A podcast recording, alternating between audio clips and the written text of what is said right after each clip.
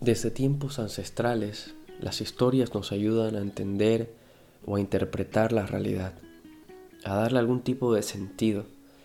Nos asisten en el interminable intento de explicarnos de dónde venimos, a dónde vamos, quiénes somos, qué es lo que está pasando a nuestro alrededor o qué fue lo que pasó.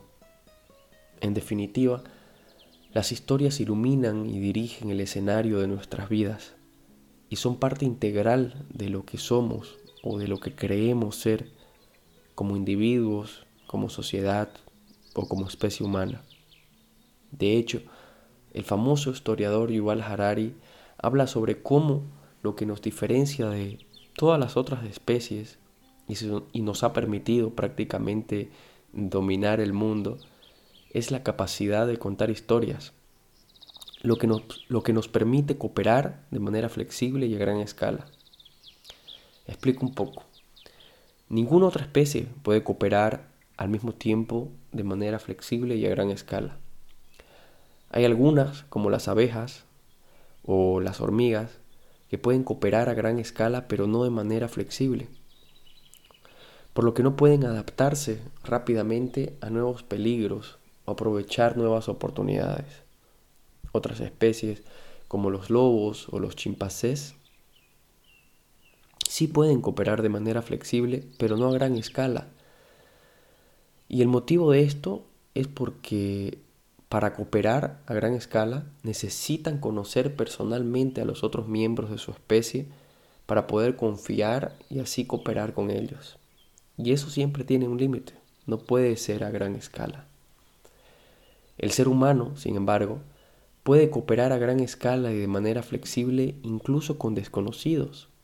Y esto es precisamente gracias a las historias, a los mitos compartidos, porque estos nos ayudan a crear o a inventar objetivos, reglas y toda clase de ideas comunes, ya sean estas sobre el bien y el mal, sobre los derechos inalienables o sobre una mano invisible que controla el mercado. Es nuestra capacidad de contar historias lo que nos da la posibilidad de viajar por el espacio sideral o por las desconocidas profundidades de los mundos submarinos, de hacer revoluciones libertarias o implacables guerras de conquista.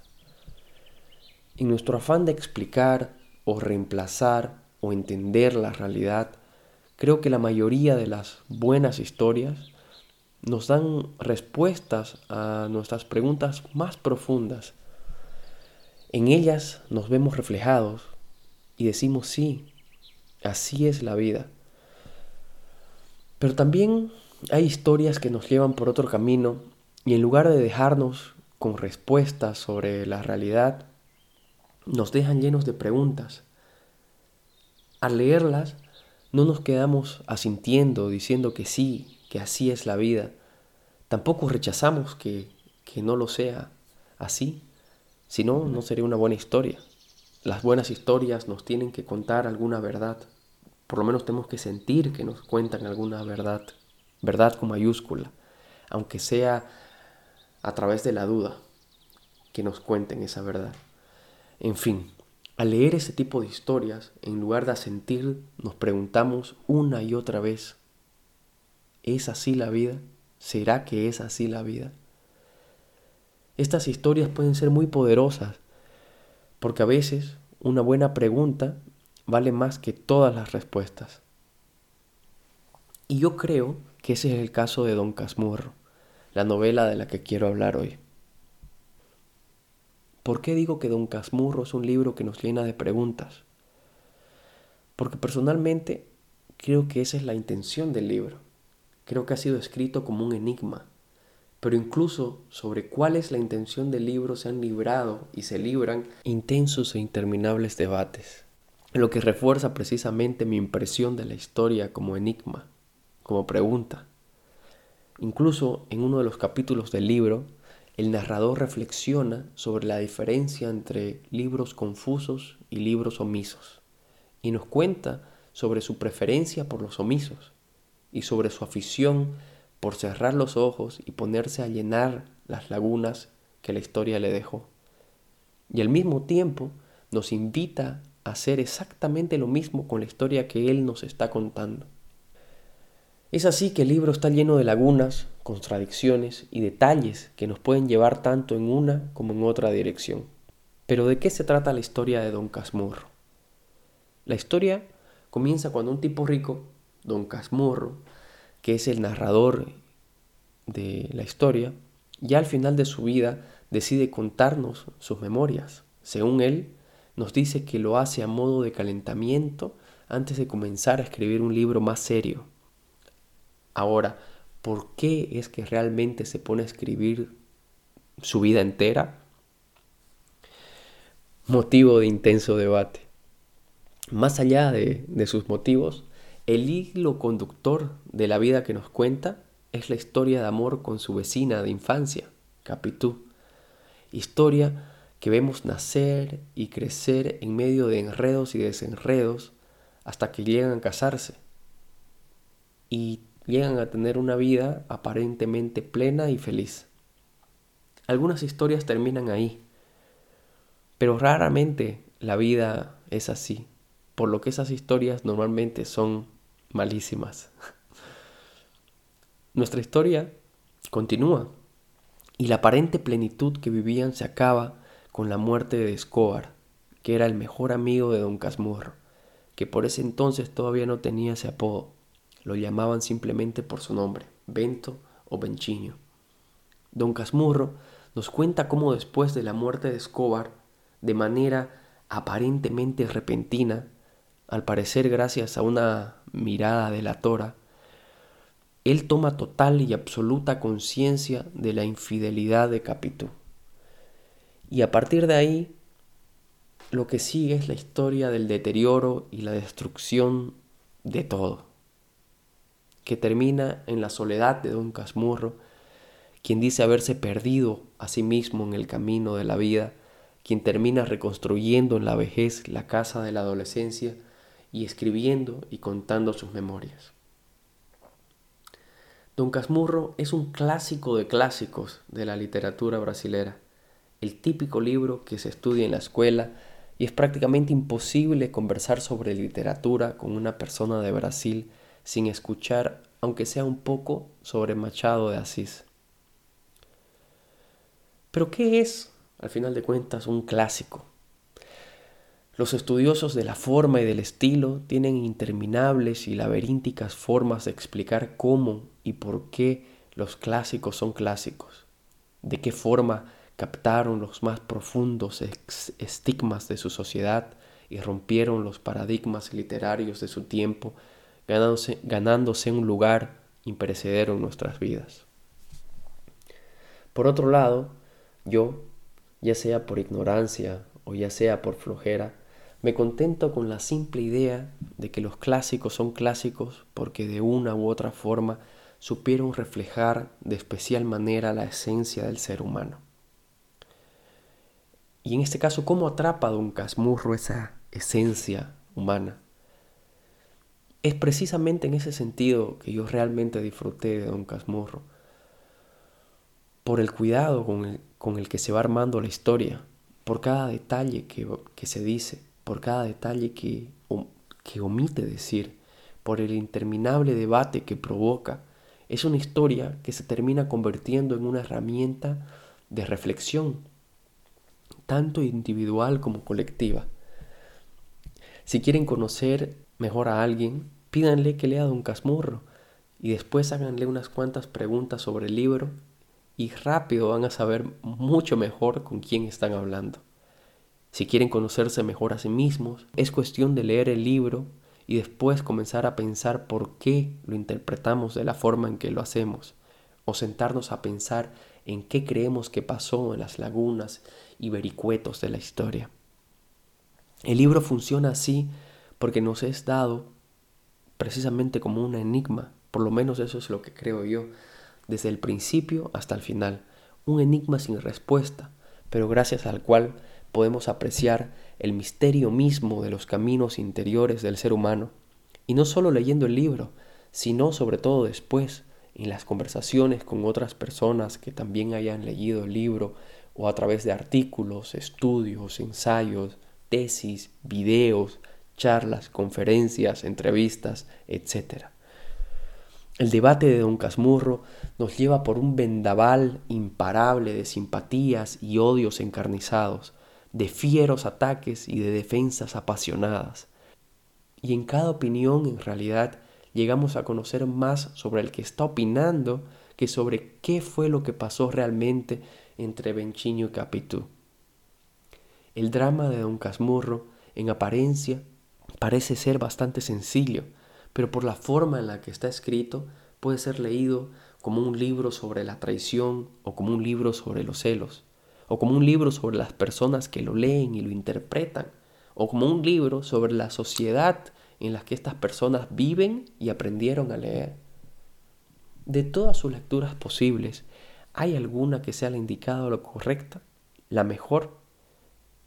Personalmente creo que no, porque tal vez y solo tal vez puede ser que la vida sí sea así, un enigma más omiso que confuso, en el que el acto de imaginar sea más importante que el de saber, y en el que preguntar sea más importante que responder. Les voy a leer una partecita del libro, una de las escenas de amor más bonitas que ya leí. A ver si así se animan a leer o a releer la historia como siempre. Espero que les guste.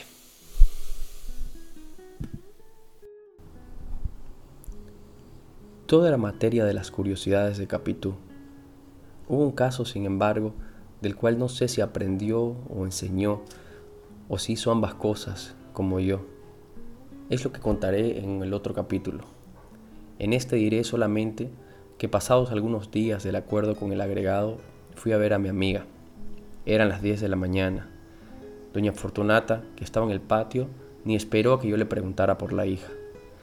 Está en la sala, peinándose, me dijo. Ve despacito para darle un susto.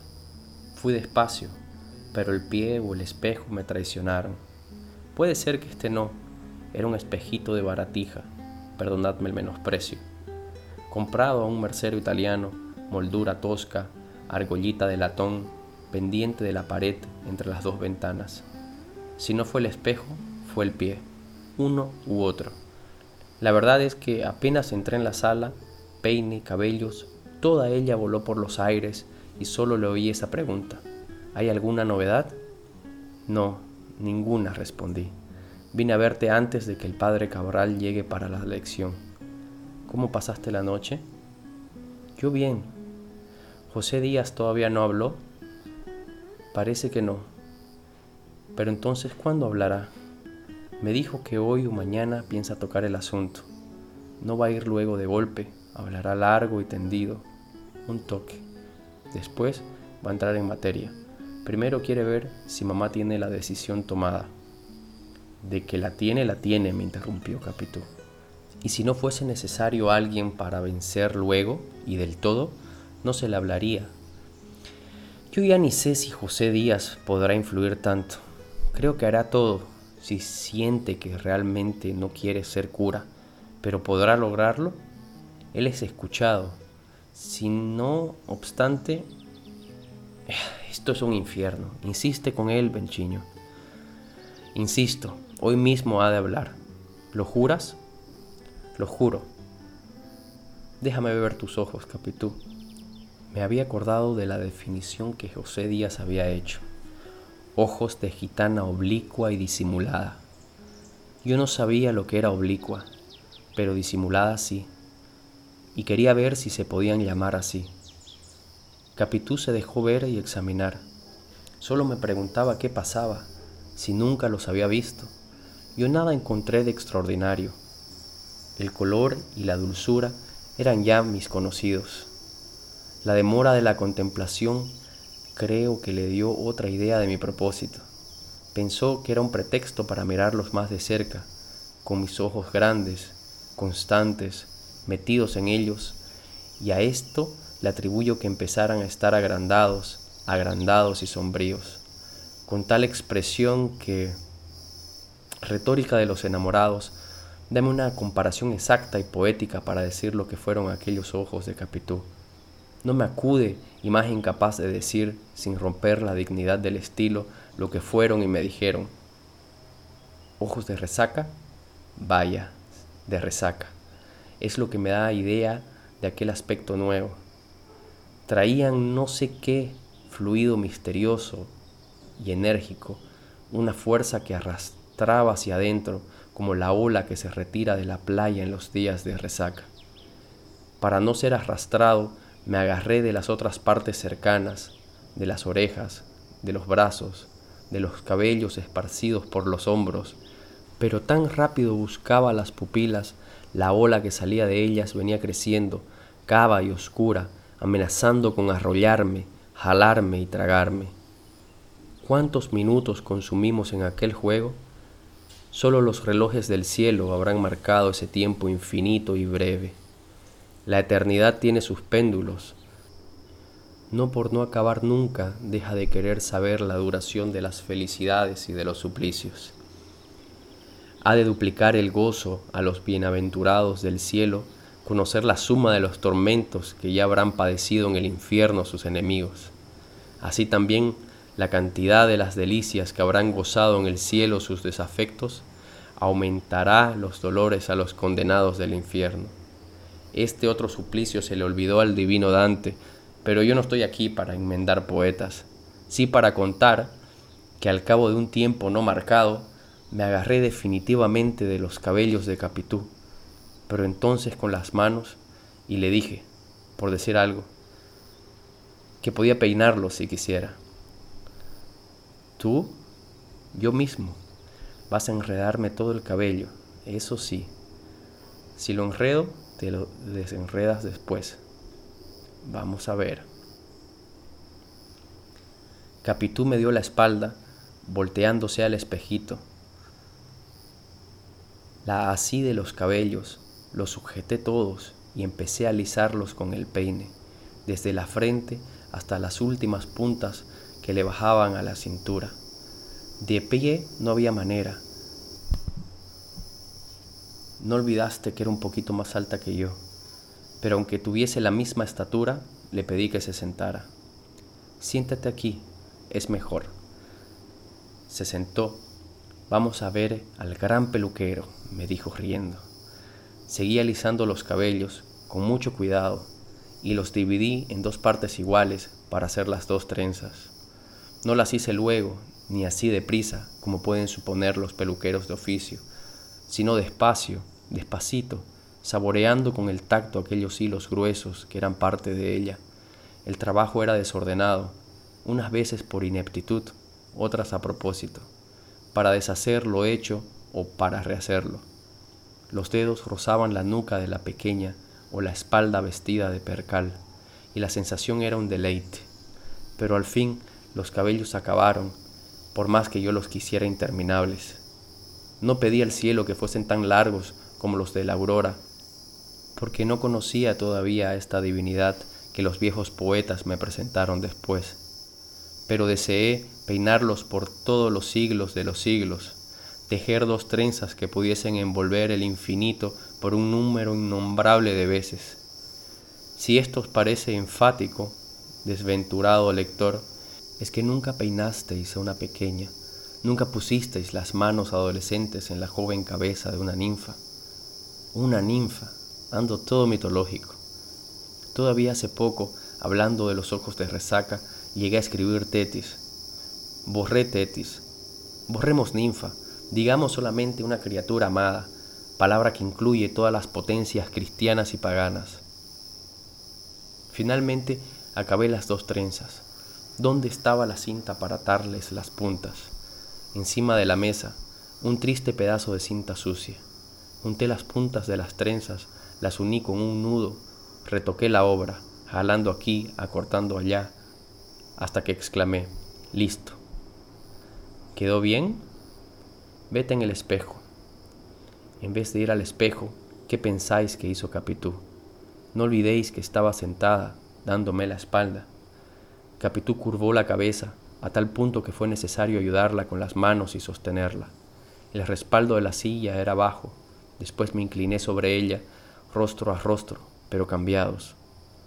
Los ojos de uno en la línea de la boca del otro.